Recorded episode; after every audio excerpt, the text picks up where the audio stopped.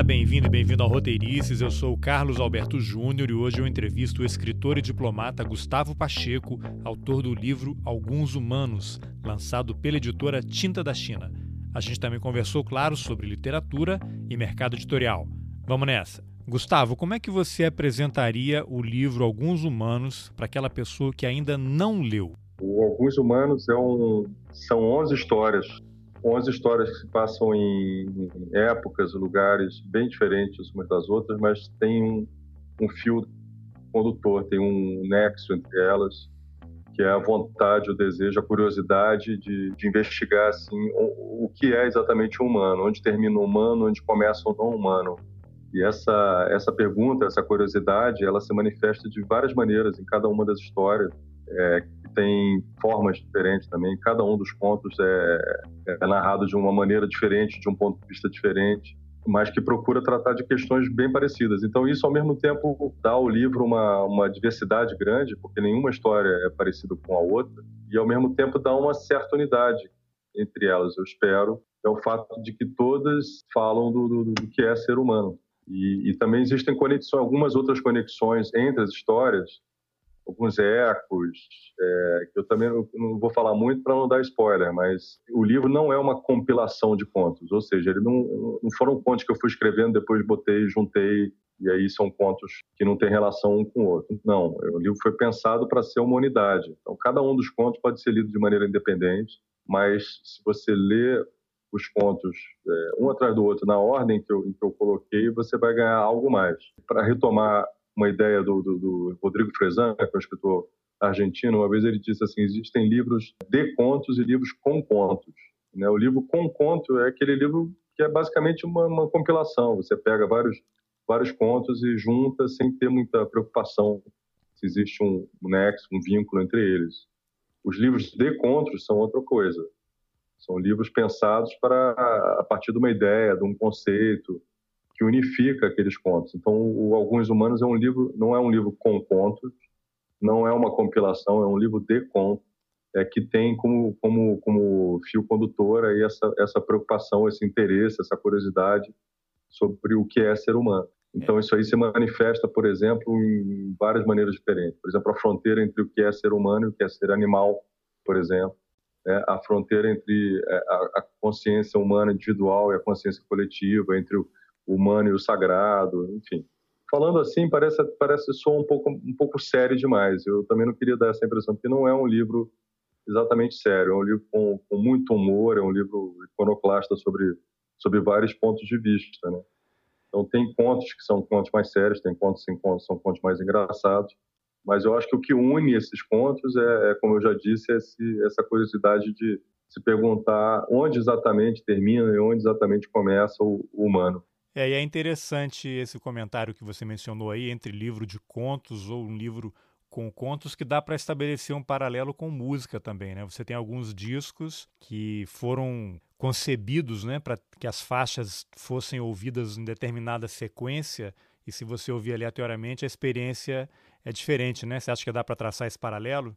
Com certeza o livro de contos, o livro pensado como um conceito, comunidade, ele está muito próximo do, do álbum, né? O álbum, álbum em termos musicais, né? O álbum foi pensado para ter um conceito, para ter uma ideia, é, motivos que se repetem, ecos entre as músicas.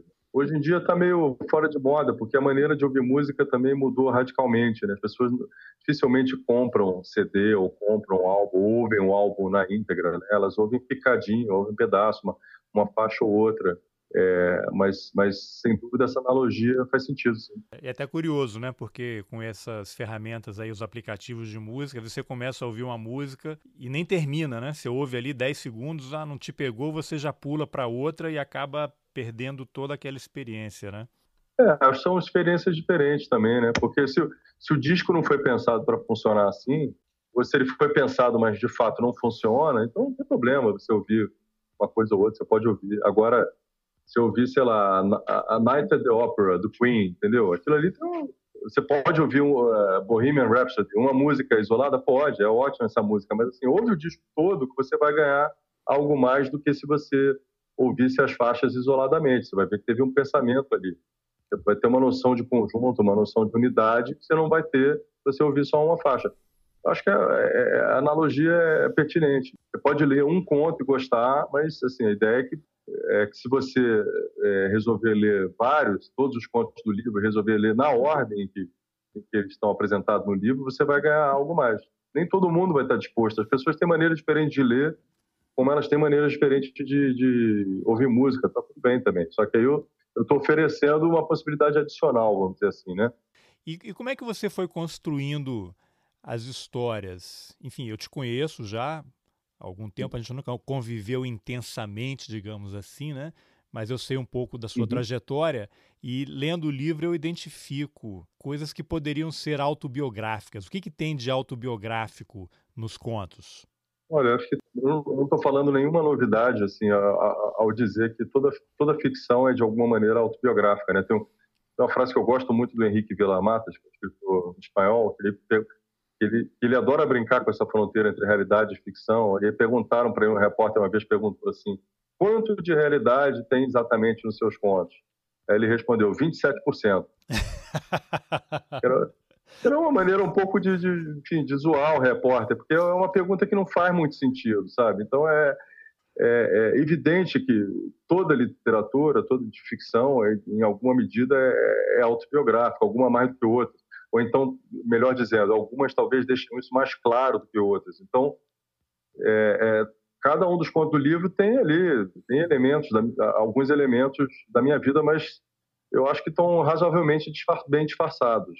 Eu, pelo menos eu tentei disfarçar. Porque você sempre, às vezes, você está você tá lidando com um personagem que é bem diferente de você.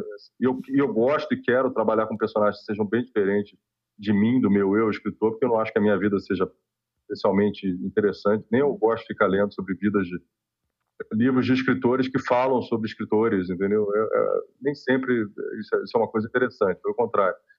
Então, eu gosto de trabalhar, eu acho uma das graças da literatura é você também é, é poder é, imaginar o ponto de vista de, de, de, seres humanos, de pessoas e até de, de animais, né? não, não, não, só de seres humanos, mas pontos de vista bastante diferentes dos teus. O que não quer dizer que quando você constrói um personagem, é, é, não vai ter alguma coisa de alguma coisa tua. Sempre acaba tendo de uma maneira ou outra. Alguma coisa que você viveu, alguma experiência acaba aparecendo, né? No livro você tem um ou dois contos ali que talvez a minha experiência pessoal esteja um pouco mais próxima. Mas eu não acho que faça muita diferença, na verdade. Eu não acho que isso, esses dois contos, é, é, dois, dois ou três contos se destaquem do resto do livro. Eu tento manter a minha, eu tento manter isso assim sob controle, vamos dizer assim, no, no, no mínimo que não enche o saco do leitor, que o leitor não perceba que ou não, não olhe aquilo ali, não tenda a ler o que foi escrito como uma uma reescritura da minha, literal da minha vida, que isso não é um caminho que realmente me interessa muito, né? Ali no, no livro você vai ter contos que se passam é, é, na África Oriental Portuguesa, onde hoje é Moçambique, no, no começo do século XIX, você vai ter histórias que se passam na Alemanha no século XIX, histórias que se passam na China hoje. Então tem uma história que se passa na China que é a história de um burocrata chinês, né? é, que é algo, enfim, uma realidade muito diferente. Eu, inclusive, nunca tive na China, tenho muita vontade de conhecer, mas nunca tive na China. Mas eu, eu contei uma história, uma história de um burocrata chinês, que é uma história, assim, que eu pesquisei muito para que a história tenha verossimilhança. Eu conversei com colegas que serviram na embaixada da China, mandei o conto, falei, olha, faz sentido, vocês conseguem ver um burocrata chinês? Eles falaram, sim tá verossímil. Eu falei, ah, que bom. Então, só que eu não sou um burocrata chinês, eu sou um burocrata brasileiro. É possível que o burocrata brasileiro, ao falar de um burocrata chinês, de alguma maneira não deixe transparecer é, é, a sua experiência de vida de burocrata brasileiro? Eu acho impossível. Eu tentei esconder, eu tentei arrumar, é. eu tentei fazer com que aquela com que aquele conto tivesse vida é, é, é, própria, vida independente.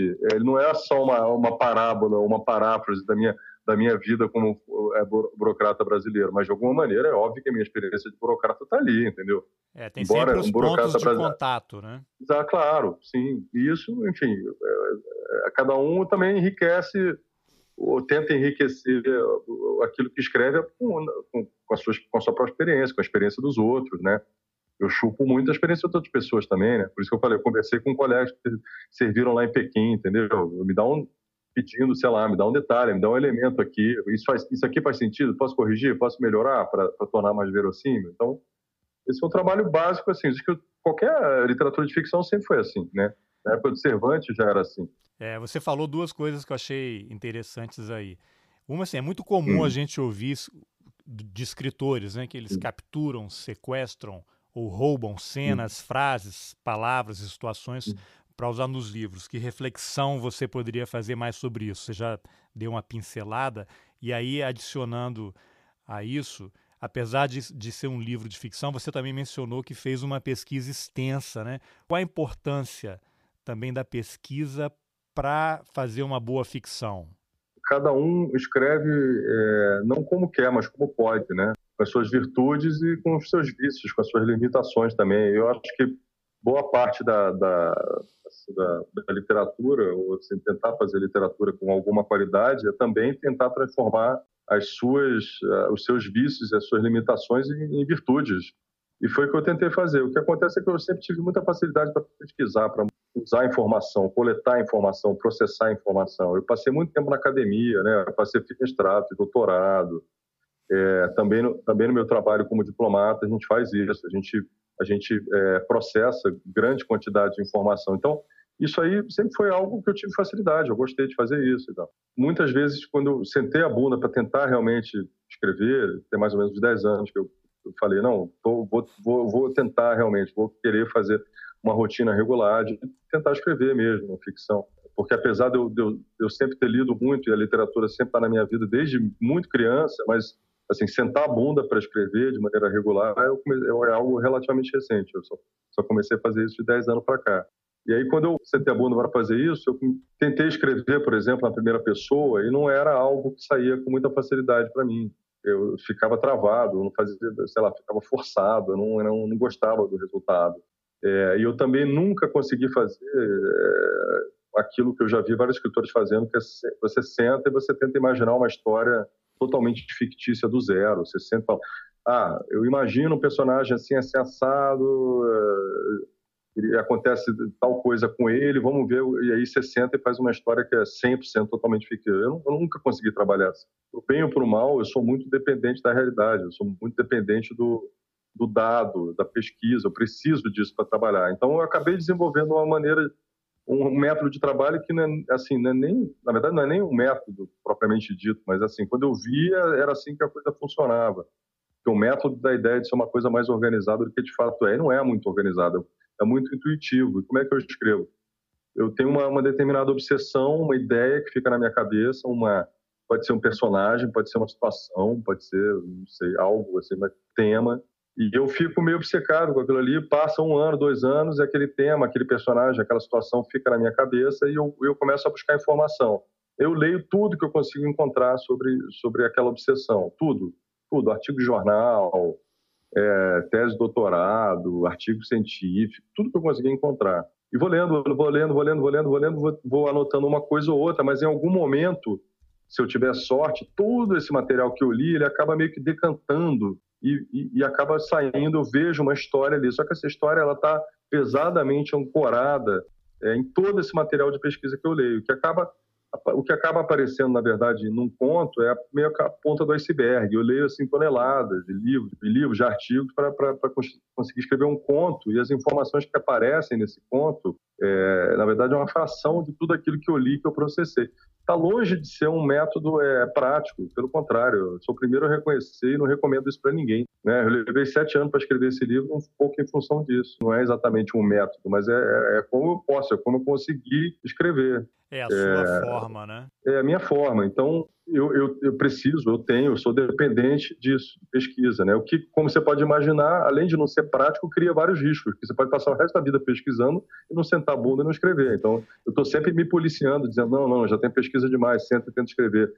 É, tem, tem, tem coisas que eu passei, estou pesquisando há anos e nunca consegui traduzir num conto. Alguns eu tive a sorte de conseguir, mas é um trabalho é um trabalho é, lento e muito intuitivo. Assim, eu não sei dizer exatamente, não é uma coisa. Eu sento e e vou escrever um conto. O que tem de imaginação nos meus contos, na verdade, é a forma que eu encontrei para tentar conectar algumas informações, algumas, alguns núcleos de informação que eu fui juntando de um assunto para outro. E alguma hora esses núcleos, se eu tiver sorte, se eu trabalhar bastante, eles, esses núcleos acabam se conectando com uma história. Então tem, eu invento algum personagem, eu invento uma situação, ou então eu mudo o ponto de vista e aí eu acabo conseguindo transformar aquela massa de informação numa obra que é uma obra de ficção. Você diria então que o seu processo para escrever ele é de certa forma um processo sofrido? Você quando senta ali para escrever é uma coisa que demanda uma energia grande assim ou você sentou e começou a escrever aí a história vem toda? Eu, eu não diria que é sofrido porque eu não sou masoquista. Pelo menos não conscientemente. Não é exatamente sofrido, é trabalhoso. Tem um risco aí porque eu gosto de pesquisar. Entendeu? Me dá prazer pesquisar. O risco é que eu gosto tanto que eu que quando eu dou por mim, eu passei anos pesquisando, pouquinho a pouquinho, aí lê um artigo aqui, aí toma uma anotação aqui e tal, e aí quando eu vejo, eu passo cinco anos e não escrevi o conto. É, se, for, é se formou em botânica e não escreveu o conto. É, exatamente. é, é até então, eu, falei, pontos... eu falei isso porque eu vi que você colocou um post, já tem um tempinho aí no Facebook, você estava lendo é. um livro sobre plantas, né? Como é que elas se conectam, se comunicam. Eu falei, é, isso aqui ele está pensando em alguma coisa aí. Eu sou fascinado por, por botânica, eu sou fascinado por planta. Na verdade, eu sou mais próximo das plantas do que dos bichos. Eu tenho mais afinidade com planta do que com bicho. Nesse, nesse livro aí aparecem muitos bichos. É, acabou aparecendo porque fui percebendo também que assim as coisas que eu queria falar, os temas que eu queria abordar, os bichos se, se prestavam muito a conversar com o ser humano, se prestavam muito a metáforas, analogias. Então eu acabei usando muito, muito bicho. Com planta é mais difícil, mas quem sabe? Eu não desisti não, sabe ainda é. ainda consiga escrever algo nesse sentido. Mas então, eu, eu, eu, sempre tive muita curiosidade, né? Eu sempre li muito sobre coisas, que é uma dica aí que eu recebi, que é uma daquelas dicas que eu recebi, que eu sempre dou quando eu tenho oportunidade, que é, você quer escrever, leia sobre coisas, leia grandes autores, claro, leia ficção, você precisa ler, né? todo escritor precisa ler boa literatura, mas leia também coisas que não tem nada a ver com literatura, porque daí, enfim, aparecem ideias para histórias, aparecem ideias para personagens que se você ficar lendo só ficção, você acaba meio é, você acaba limitado, eu acho.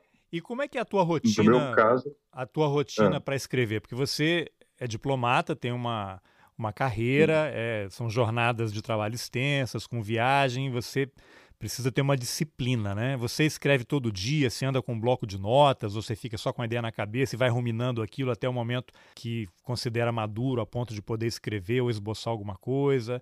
Se você pensa numa história e você faz tipo uma escaleta, né? A história vai acontecer isso, isso, isso, ou, ou senta e, e, vai escrevendo. Como é que você organiza aí o seu trabalho? Não, eu não faço, eu não faço escaleta, eu sou bem desorganizado e tenho muita dificuldade de engrenar uma rotina de trabalho.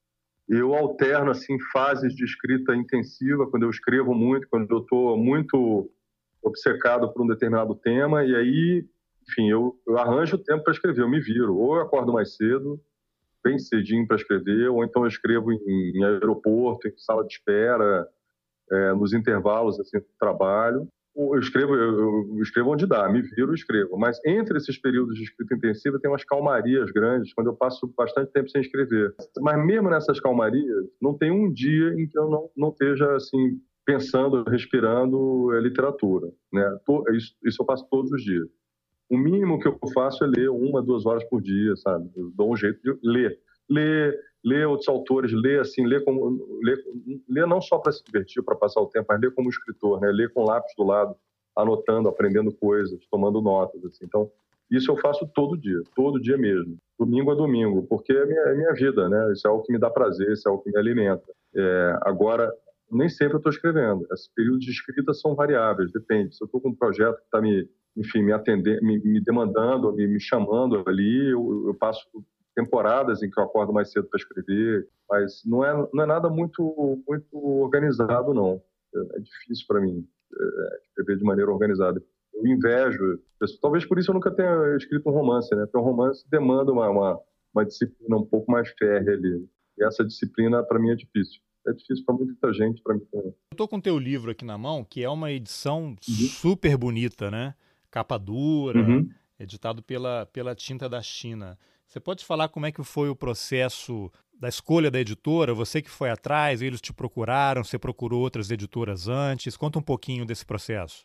Olha, procurei três editoras no Brasil e as três editoras se interessaram, é, mas por razões variadas optaram por não publicar o livro. Quer dizer, leram, gostaram e tal, mas por várias razões optaram por não publicar o livro. E aí acabou surgindo a oportunidade de publicar pela Tinta da China, que é uma editora portuguesa, mas que tem uma filial no Brasil. E no Brasil ela publica, em Portugal ela publica todo tipo de autores, inclusive vários autores brasileiros. Ela é uma das editoras portuguesas que mais publica autores brasileiros e por isso ela, ela tem um vínculo, tem uma atenção especial ao Brasil. E no Brasil ela publica basicamente só autores portugueses. Então ela publicou Roberto Helder, Sofia Melo Brenner Anderson, publicou a obra completa do Fernando Pessoa, uma edição super cuidada. E aí eu acabei sendo o primeiro autor brasileiro publicado pela Tinta da China. Foi publicado simultaneamente em Portugal e, e no Brasil. É, é a mesma edição, não muda nada mas é, em Portugal foi publicado pela Tinta da China, é, a matriz portuguesa, e no Brasil pela Tinta da China Brasil. E foi uma trajetória um pouco, é um pouco um ponto fora da curva, né? Muito comum isso acontecer, mas não foi planejado também não, foi aconteceu. Minha primeira opção, evidentemente, foi ser publicado no Brasil. É, eu tentei, mas é, não, não, não, consegui que as editoras se interessassem. Apareceu essa oportunidade, eu publiquei lá. Enfim, é, é um pouco também uma demonstração do quão imponderáveis são essas coisas, né? Tem muito de imponderável. A gente, muito imponderável na vida da gente em geral, e eu acho que na, na trajetória de um escritor também, né? As coisas acontecem às vezes tem acasos, né? Não é desdizer o trabalho, né, que eu tive, né? Eu ralei muito para escrever o livro, né? Eu passei anos ali escrevendo, reescrevendo. O livro, enfim, não, é um livro que foi feito ali com uma, uma intenção real, né? Eu botei o melhor que eu tinha ali, não estou desdizendo. Mas assim, quanta gente faz isso e, e, e, não consegue ser publicada?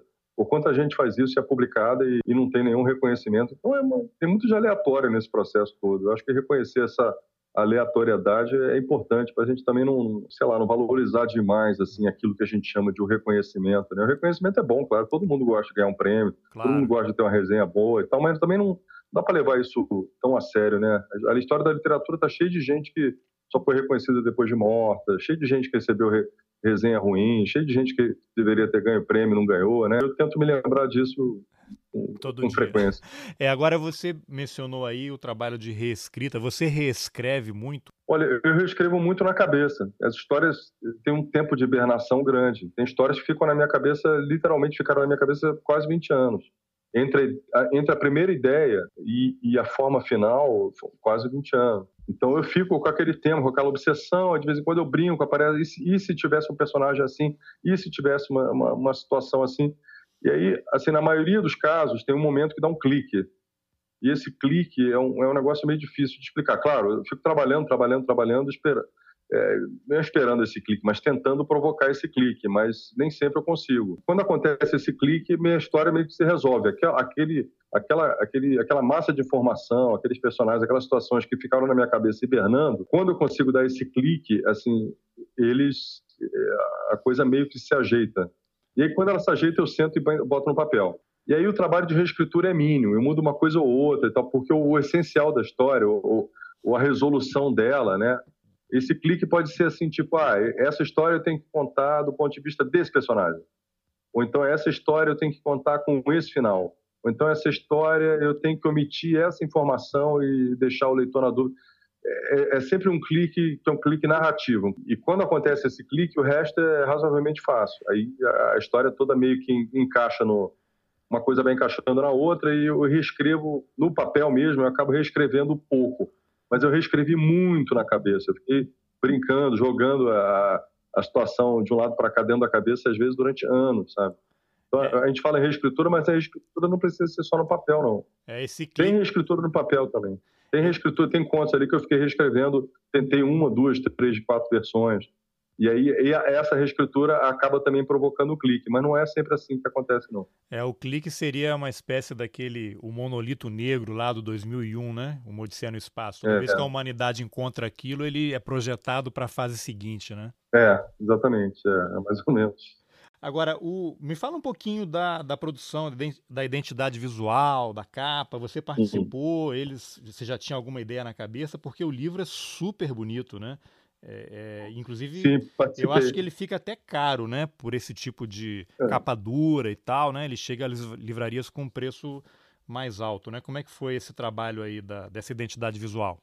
Olha, o, o preço você sabe que é sempre uma coisa relativa, né? Porque é, não é barato, né? Mas o livro no Brasil, em geral, não é barato. Mas é. se você fizer uma comparação com livros assim, com faixa de preço semelhante, você vê que a diferença não é, não, não é, é tanta grande, assim. Não. Eu é. agora não é tão grande e, e, e, eu te provo isso, que eu acabei de acabou de sair a terceira edição do livro. Né? O livro botou duas edições em capa dura e eu pedi que a terceira fosse é, em, em, brochura. em brochura, em brochura em formato um pouquinho menor não chega a ser de bolso, mas é quase de bolso, justamente para tentar baratear. É baratear um pouquinho, mas não barateia muito. Na verdade, se você olhar a planilha de custo de gráfica, é, fica, sei lá, 10% mais barato, mas não fica, não cai para metade do preço. É mesmo, né? Entendeu? Isso é, isso é uma, isso é uma realidade. Assim, as pessoas acham que encarece muito, assim, mas não encarece. Esse trabalho aí, você que decidiu ali, ou foi em conjunto com a editora, vamos não, tentar então, fazer capa dura, como é que foi? A, a Tinta da China é uma editora muito cuidadosa, né? É uma das poucas editoras que eu conheço em que a designer que a Vera Tavares lê todos os livros antes de fazer a capa. Isso não é tão comum. São, você não vai encontrar isso em todo lugar. Ela lê os livros. Então, quando eu vou conversar com ela, assim, para ideias para a capa, ela já leu o livro e sabe do que eu estou falando. Ela não vai cair de paraquedas e fazer uma capa que não tem nada a ver com o conteúdo do livro. Então, no meu caso, eu falei, Vera, eu confio em você, porque a Vera ela é excelente designer, já conheci as outras capas dela. A maioria dos livros da Tinta da China são é, em capa dura, né? E os livros assim de literatura lusófona, essa coleção, né, onde onde enfim são publicados autores como a Dulce Maria Cardoso, sabe, Alexandra Lucas Coelho, vários autores brasileiros também publicados em Portugal, Michel Laube, Paulo Scott, todos saem com uma, com uma, com uma, uma programação visual semelhante, capa dura e design da Vera. Aí eu fui lá conversar, conversar com ela e, e, e perguntei, falei, Vera, olha só, vamos conversar ideias e tal. A única coisa que eu te peço é que tenha um arrolótulo na capa. O arrolótulo é, é, um, é um bicho mexicano que é, o, é, enfim, é um mote em, em, torno do qual gira o último conto do livro, que é um conto importante para mim, por isso eu botei ele para fechar o livro. E, e, o bicho em si é uma, é uma o arrolótulo, é, que é um, que é um bicho endêmico do México, só existe no México é, uma, é um anfíbio, né? uma, uma espécie de salamandra mexicana, que tem uma série de particularidades. Se vocês quiserem saber mais sobre as particularidades desse bicho, que são é, incríveis, é, leiam um conto, né? É, foi mapeado o genoma dele, e o genoma dele é maior do que o do ser humano. É um bicho que tem uma alta capacidade de regeneração, ele tem várias características interessantes. E, esse bicho é um bicho importante para mim, é um bicho quase como se fosse o meu totem, meu avatar. Eu falei, Vera, gostaria muito que esse, que esse bicho tivesse. Ela, a partir dessa ideia, ela, ela, ela bolou algumas ideias, e a primeira ideia que ela apresentou, eu falei, gostei, vamos embora não deu muito trabalho, porque a Vera, a Vera é uma grande designer e ela, e ela rapidamente ela captou onde eu queria chegar com, com, e botou a rótulo na capa. Então pronto, eu já estava satisfeito. É, quais são os seus autores preferidos, aqueles que você poderia dizer foram importantes aí na tua formação e que você se inspira? Pô, é muita gente, cara. É uma falange grande e ela cresce a cada dia. uma falange demoníaca. É, é, é ela, ela, ela, cresce a cada dia, assim, porque eu tô sempre, eu tô sempre lendo, tô sempre procurando aprender, tô sempre enfim, tem gente, tem escritores que não gostam de ler quando estão escrevendo, porque é, perturba. Comigo, ao contrário, eu preciso de inspiração, eu tô sempre enfim, aprendendo, pegando uma ideia, uma ideia ali, outra ali, sabe? É, é difícil, é difícil dar. Eu vou dar alguns nomes mais óbvios e alguns nomes menos óbvios. Vai lá. Dos nomes, dos nomes mais óbvios, é, tem um, um autor que eu, é, é o meu autor favorito e com quem eu estou sempre aprendendo, que é o Chekhov. O Chekhov, para um, um, um, escritor de, de, narrativa curta, como é o meu caso, né? Eu gosto muito de conto, como leitor e como escritor, é o que eu, enfim, o que eu sinto mais afinidade. É o Chekhov é imbatível, né? O Chekhov é um mestre pela quantidade, pela qualidade, pelo, enfim, pela, por todas, eh, todas as características formais. Né? Ele, ele, é um, ele, é um, ele é um autor que, sobre vários aspectos, ele antecipou assim, muito, muito literatura moderna e contemporânea. Então, tem sempre muito a aprender nele. Eu nunca me canso de, de, de ler e reler o Tcheco. Né? São 600 contos, mais 600 contos, fora a correspondência, fora as peças de teatro que ele escreveu, mas, mas principalmente os contos e a correspondência dele, em que, eu acho que é o, enfim, é o melhor conjunto de dicas para escritores que eu conheço é a correspondência do Tiago com o escritor dele, com outros escritores, com, com, a família dele. Tem muita coisa útil ali. Eu sempre estou sempre aprendendo ali com ele, né? A concisão, a, a a precisão da linguagem, sabe? não ser sentimental, trabalhar com os finais, tem muita coisa, muitas informações, muitas dicas técnicas ali que eu aprendi e continuo aprendendo com o Tcheco. O outro nome é, é, incontornável é o Sérgio Santana, né, que é o, eu considero o maior contista brasileiro é, e está vivo e produtivo, né? Escrevendo um livro atrás do outro, cada livro melhor do que, do que o outro, que é uma coisa rara. Você você encontrar um autor que tem uma produção tão consistente como é o caso dele, que pô, ele, tá, ele completou no passado 50 anos de carreira literária, mais de 20 livros. Não só ele tem uma carreira super consistente, né? Uma das grandes figuras, mas grandes nomes do, do, do conto brasileiro, assim, eu, eu diria do conto mundial, mas ele continua produzindo e continua produzindo com alta qualidade. Então, assim, é de tirar o chapéu, assim, um luxo para nós sermos contemporâneos de Sérgio Santana, sabe? sempre aprendendo com ele também, diversidade de enfoque, sabe? Nenhum livro dele é igual ao outro, ele está sempre inovando, tá sempre, não fica, ele não fica repetindo a si mesmo, ele está sempre experimentando, corre risco, é, que é uma coisa assim, também tiro o chapéu, prefiro mil vezes um autor que corre riscos, às vezes quebra a cara, do que um autor que não, não corre risco, fica lá naquela fazendo o que ele já sabe, né, aquela coisinha perfeita, né, e não, não tem muita não tem muito saco para isso não. Gosto, eu não, eu não, eu não busco bem feito, eu busco outra coisa. Eu busco literatura feita com tesão, literatura feita com verve, literatura que corre risco. E nesse sentido, o Sérgio eu acho pô, imbatível. Esses dois nomes são, nomes são nomes, eu acho que são óbvios, são nomes incontornáveis. Né? Poderia dar vários outros, né? Vários outros contistas assim que são importantes, o Hemingway, Raymond Carver, Rubem Fonseca, né? São, são nomes assim que me marcaram, mas acho que esses dois aí, se eu tivesse que destacar. E assim, em termos de nomes não óbvios, você tem um, tem um escritor latino-americano que eu gosto muito, que é um escritor contemporâneo, tá, também da minha geração, é, que é o Patrício Prono, que é um escritor argentino, está radicado na Espanha há muitos anos. Ele, tá, apesar de ser um cara novo, ele é mais novo do que eu, mas ele tem uma, uma obra super consistente, tem vários romances é, e vários livros contos. Eu traduzi um dos romances dele para o português, saiu pela editora Todavia, se chama O Espírito dos Meus Pais Continua a Subir na Chuva. É um livraço, um tremendo livro. Talvez seja o melhor romance que eu li sobre a ditadura argentina. Eu morei na Argentina há três anos, então eu li muita coisa sobre a ditadura argentina e, e, do que eu li, do que eu descobri por lá, talvez tenha sido melhor. Por isso também eu, eu senti, eu tive vontade de traduzir, ofereci o livro para editoras brasileiras e, e traduzi um segundo livro dele, um segundo romance que deve sair agora na metade do ano, também pela editora Todavia, que se chama Amanhã Teremos Outros Nomes que é um romance que, que, ele ganhou o último prêmio Alfaguara, que é um prêmio super prestigioso, super importante na língua espanhola. Então, o Patrício é um cara que é, é um cara que para mim foi uma das influências decisivas em termos de conto contemporâneo.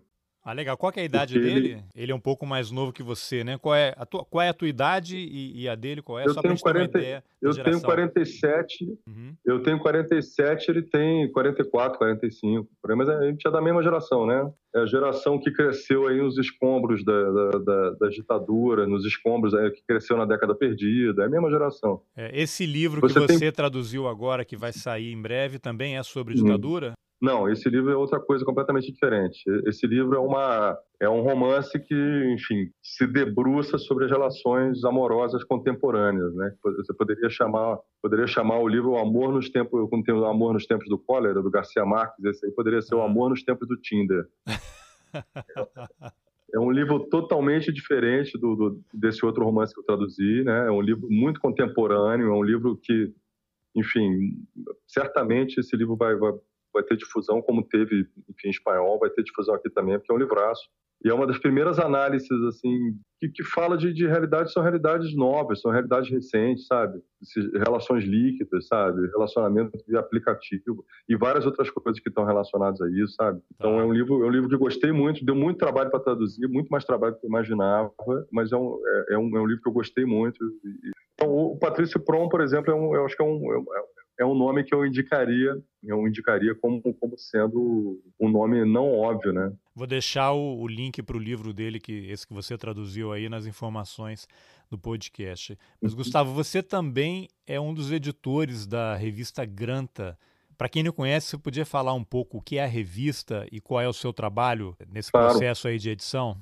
Sim, a, a Granta a Granta Original, uma revista inglesa que nasceu no século XIX na Inglaterra como uma revista de estudantes e passou por várias encarnações até, até nos anos 80 ela virar uma, uma revista literária que se tornou referência porque, enfim, revelou vários dos grandes autores em língua inglesa contemporâneos que publicaram lá pela primeira vez. Então, a Zadie Smith, Salman Rushdie, muita gente ficou conhecida ou publicou pela primeira vez ou, ou, ganhou difusão pela primeira vez nas páginas da Granta, uma revista de muito prestígio. Ela começou uns 10, 15 anos atrás a ser editadas versões, outras edições da revista em, em outros idiomas. Então, a primeira foi em espanhol e depois foram criadas versões da revista em vários idiomas, chinês, hebraico, é, húngaro, japonês, e em português também. A revista já teve uma edição no Brasil, e a última edição acho que foi mais ou menos entre 2010 e 2015, foi editada uma, uma, a Granta Brasil, mas ela já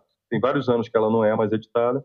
E em Portugal também. Chegou uma época que chegou a ter duas edições em português, uma, a Granta Brasil e a Granta Portugal. Com o fim da Granta Brasil, é, a Bárbara Bulhosa, que é editora da, da Granta Portugal, que é publicada pela Tinta da China, que é a editora que publicou meu livro, teve essa ideia de fazer a granta em língua portuguesa, fazer uma granta que não fosse só a granta voltada para autores brasileiros, nem, a, nem voltada para autores portugueses, mas que fosse para todo o universo lusófono. A granta funciona, as edições é, nacionais da granta, as edições em outros idiomas, elas publicam parte do material da granta em inglês, traduzido, e parte do material inédito é, de autores locais. Então, ela, ela, ela, ela criou a Granta em língua portuguesa para publicar textos inéditos de autores portugueses, textos inéditos de autores brasileiros e autores lusófonos também, angolanos, moçambicanos, e em parte e a outra outra parte são é, é material que apareceu ou na edição original da Granta em inglês ou em outras edições. É, e ela me chamou para ser o editor é, nesse formato de Granta em língua portuguesa. Ela falou não faz sentido ter um editor só tem que ter um editor para o Brasil e um editor para Portugal. Então ela chamou o Pedro Mexia, é, que é um crítico literário e poeta português, para ser o editor é, dos autores portugueses e me chamou para ser o editor dos autores brasileiros. Então Pedro escolhe, a cada edição ele escolhe quatro autores é, portugueses para escreverem textos inéditos e eu escrevo, eu escolho quatro brasileiros. Esses textos são sempre a partir de um tema, porque a revista, cada edição da revista, cada número da revista tem um tema. Né? Então o último tema, por exemplo, foi cinema. Antes disso, você teve um tema que foi futuro. Então, a gente convida autores é, para escreverem textos inéditos sobre esses temas. Mas são contos, então, na são última ensaios? Qual é a pegada? Olha, a gente...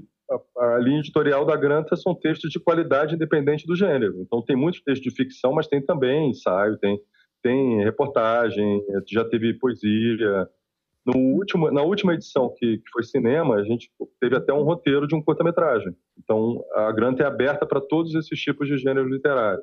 É, nessa última edição, entre os brasileiros, a gente publicou um conto inédito do Marçal Aquino. Marçal Aquino estava um, algum tempo sem publicar ficção, então ele publicou, escreveu um conto especialmente para Granta. Esse conto é demais, é um conto que se passa na Boca do Lixo, em São Paulo, um conto maravilhoso. E publicamos, entre material que já tinha sido publicado na revista no, é, no exterior, a gente publicou, por exemplo, um conto do Bolanho, que estava inédito ainda em português.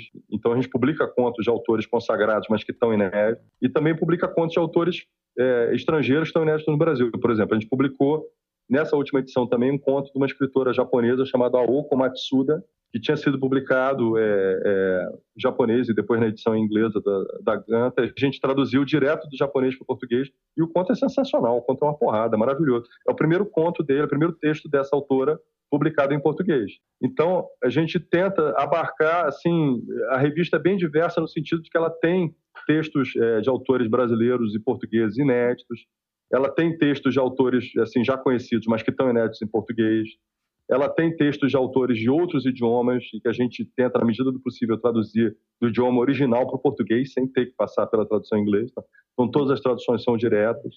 A gente tem textos de todos os tipos, tem, tem, tem conto, tem ficção, tem, tem é, memórias, né? Uma parte do, do, do, material da revista, às vezes, são, são reminiscências pessoais, são ensaios. Você também tem textos híbridos, que misturam um pouco de cada coisa.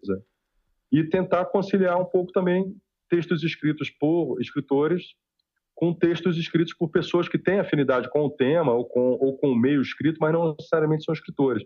Então, nessa edição, por exemplo, os quatro brasileiros, você tem o Marçal Quino, que é evidente que é, que é muito conhecido, que além de ser escritor, é, além de ser ficcionista, ele é roteirista de cinema né, e de TV. Então, uma das razões pelas quais ele foi convidado foi por essa afinidade com o tema, já que o tema era cinema. mas eu chamei também a Verônica Stiga, que também é outro nome conhecido, escritora premiada, e que escreveu um texto inédito para a revista. Chamei o, mais, que talvez sejam os dois nomes mais conhecidos, mas eu chamei dois nomes um pouco menos, é, enfim, de escritores que estão mais no início da carreira. Um deles é o Samir Machado de Machado, que já tem alguns livros publicados, é um escritor jovem e que tem um vínculo forte com o cinema também, é, do ponto de vista da, enfim, da inspiração, da forma, é um cinéfilo, né? Então a gente, publica, a gente publicou um, um, um, trecho do próximo romance dele, que é um romance dele que é um baseado em, em é um romance de época, mas assim muito influenciado pelos filmes de época, né? Então batalhas campais, filmes de guerra. E a edição conta com um pequeno trecho em que ele explica a maneira como o cinema influenciou a literatura de ficção dele. Então essa também é uma tradição da Granta que é a gente publicar é, é, é trechos de, de, é, de, livros que vão, serão publicados depois, ou um conto de uma, de uma antologia, uma compilação que o autor vai publicar depois, ou um capítulo de um romance que depois vai. É, em alguns casos, o próprio a própria encomenda para fazer o texto ela acaba se transformando num livro, como foi o caso da edição anterior. A edição anterior é, foi Futuro. E eu convidei o Joca Renes Terron para escrever, né? E ele escreveu um conto, e ficou tão empolgado com o conto que acabou esticando o conto depois, e o conto virou o romance mais, mais recente que dele, que é, que é A Morte e o Meteoro. Né? A Morte e o Meteoro nasceu a partir de um conto que ele escreveu para Granta. Então, isso também é comum. Mas, além de chamar escritor, eu, eu também me esforço para ampliar ainda mais assim, o, o, o escopo literário da revista. Por exemplo, eu chamei a Letícia Simões, que não é escritora, mas é poeta, mas é sobretudo, acima de tudo, cineasta, né? É uma cineasta que fez quatro longa-metragens, e os quatro longa-metragens dela, de alguma maneira, têm a ver com a ficção. Ela escreveu três, ela dirigiu três documentários sobre escritores brasileiros. Então, ela é uma cineasta, mas é alguém que tem um vínculo profundo com a literatura. Então, eu chamei ela para escrever porque isso, isso também interessa a revista, também interessa gente que de alguma maneira tem um vínculo com a literatura, mas que não seja exatamente ou primordialmente é, escritora ou ficcionista, né? Então a Letícia mandou um diário de via... um diário de... dela de uma residência artística que ela fez quando ela estava preparando o último filme dela. Então é uma oportunidade rara de você entrar assim no, no, no dia a dia, né? Na, no, na estrutura, né? No esqueleto do, dia a dia de uma de uma de uma cineasta que está tá, que tá preparando o roteiro do seu último filme. Eu achei um texto, um texto sensacional, porque não é ficção, mas é, é, é, tem um valor ali que é um valor. É raro você ter acesso ao, ao, ao backstage, né? às coxias ali do trabalho de um cineasta. Criativo, de, né? Processo criativo. E ao, ao mesmo tempo é, é, alguém que tem uma afinidade muito grande com a, com a literatura. O texto dela é um texto muito bonito, é um texto, não é um texto de, de diário em sentido estrito, né? é um texto em que ela faz reflexões sobre, sobre literatura, sobre a diferença entre você escrever um, um livro e você escrever um roteiro. É, é, um texto muito interessante. Então tem, tem tudo isso na revista. E tem Nenhum texto da revista também, é igual ao outro. Tem é. espaço é. para é. novos autores, gente que nunca publicou e manda conto para lá, que para queria ter. Vocês têm esse espaço também ou não? A gente não tem, a política da editora não é receber inéditos, porque você teria que ter uma pessoa só para fazer isso. E ah. a gente não tem tempo, assim, realmente não dá para fazer. Seria o que acontece, frente, infelizmente, né? é, seria gente, o que a gente faz é a gente a gente sempre publica, toda edição a gente publica autores que estão em início de carreira, que publicaram um livro, dois livros, sabe? O inédito completo é, é, é, é difícil, assim, não vou dizer que é impossível, mas assim, a gente não tem como política receber. Porque ah. se, se você diz estou recebendo inédito, você começa a receber inédito. E aí não dá para você ler um e não ler outro. Então claro. você tem que ler todos. Para você ler todos, você tem que ter uma estrutura que não é que não é a estrutura que a revista dispõe. Assim, eu não tenho esse tempo. Já já me toma muito tempo editar, editar os textos, escolher os autores, escolher os autores estrangeiros, escolher os tradutores, sabe? Revisar os textos, revisar a tradução, isso aí já me toma assim, boa parte do é. tempo que eu tenho disponível. Qual é a periodicidade ler, da revista? A, periodicidade, a revista é semestral. Tá. São duas revistas por ano.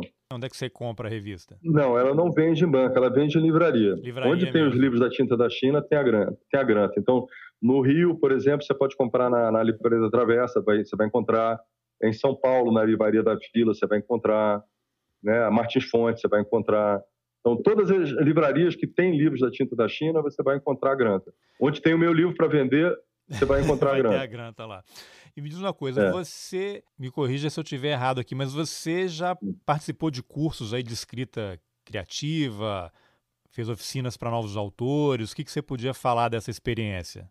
Bom, eu Eu participei de uma oficina literária quando eu morava na Argentina por dois anos, que foi assim uma experiência fundamental para mim.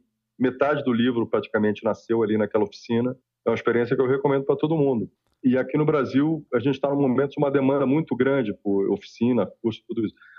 Então, eu recebi alguns convites para dar curso, eu tenho, eu tenho dado cursos, mas cursos de pequena duração, coisa de um, dois dias, porque é o que eu consigo fazer nos fins de semana, nos intervalos entre o meu trabalho aqui, meu trabalho de burocrata brasileiro. A gente está falando de burocratas, burocrata chinês, burocrata brasileiro. Então, é o que dá para fazer. Eu não tenho condição de me comprometer com mais do que isso. Não é o ideal para mim. Eu gosto do. Eu, eu, essa oficina que eu fiz, eu, era uma oficina que as pessoas se encontravam duas vezes por mês para lerem e comentarem seus próprios textos, que é o formato que eu acho mais interessante. Os cursos que eu posso dar e os cursos que eu tenho dado são cursos diferentes, são cursos assim de um dia ou dois dias em que eu em que eu tento mais, apresentar de maneira mais ou menos organizada vários, várias, várias coisas que eu fui reunindo, que eu fui aprendendo ou fui descobrindo ao longo desses dez anos em que eu estou escrevendo. Eu tento apresentar isso de uma maneira que seja útil, que faça sentido às pessoas e que não seja não seja uma teoria castradora, mas que seja o contrário, que sejam ideias ou exercícios ou, ou pontos de vista diferentes para que as pessoas que as pessoas estão interessadas em, em ler e escrever narrativa curta é, é compartilhar um pouco da minha experiência com essas pessoas. Essa, essa é a ideia. E há uma demanda crescente por isso? Muita sim, gente interessada? Que, eu, eu, acho que sim, eu tenho percebido isso. Tenho percebido isso. Muita gente querendo escrever. Muita gente querendo escrever. É, não necessariamente gente, gente querendo ler, o que é uma pena, porque Brasil, Como se fossem coisas separadas, né? É, o Brasil, o Brasil precisa de gente lendo. O Brasil, assim, o Brasil precisa do sistema literário. O sistema literário existe, existe com gente lendo, gente escrevendo, gente é, publicando resenhas, críticas do jornal, tudo isso faz um sistema literário. Não basta você ter gente, um monte de gente querendo é, escrever, é, né? Até para usar aquele chavão, né? Eu acho meio impossível você ter um escritor que não seja um leitor, né, de longa data. É, não, possível é, tá, tá cheio não, de exemplos é, aí. Não, é, mas... Eu não sei se vai ser um escritor de boa qualidade. Exatamente, não, tô, é nessa perspectiva que eu digo isso. Agora, e você diria que hoje, é, em termos de publicação, nem sei se a palavra mais adequada seria essa, está mais fácil publicar um livro? Eu não, também não tenho números, mas vejo que tem muita gente publicando diretamente em e-book pela Amazon, sem necessidade de editora. Você tem acompanhado esse movimento também? Poderia falar algo a respeito? Olha, cara, eu acho. Eu posso falar, mas assim, eu não me considero um especialista no assunto, não. E eu, eu, eu, eu, não acho que, essa, que esse tópico, que é um tópico, um tópico muito enfatizado, seja o tópico mais interessante. Assim, acho que escrever uma coisa e publicar é outra. As pessoas tendem a, a confundir as coisas. Eu estou mais interessado em escrever do que publicar. Ah. Estaria mentindo se eu dissesse que, obviamente, todo escritor, né, ou quase todo, sei lá, escreve para ser lido. Então, para ser lido, ótimo, ser publicado também. Mas é que às vezes acaba a ênfase acaba sendo um pouco desmesurada nisso. As pessoas estão muito preocupadas em publicar ou enfim. Vai começa e, a escrever pensando em publicar em vez de pensar é, no que tem que é, ser escrito, né? É, e tem muito, como eu falei antes, tem muito de imponderável nisso aí. Tem muita coisa que você não controla, sabe? Tem coisas de mercado que eu jamais vou entender, sabe?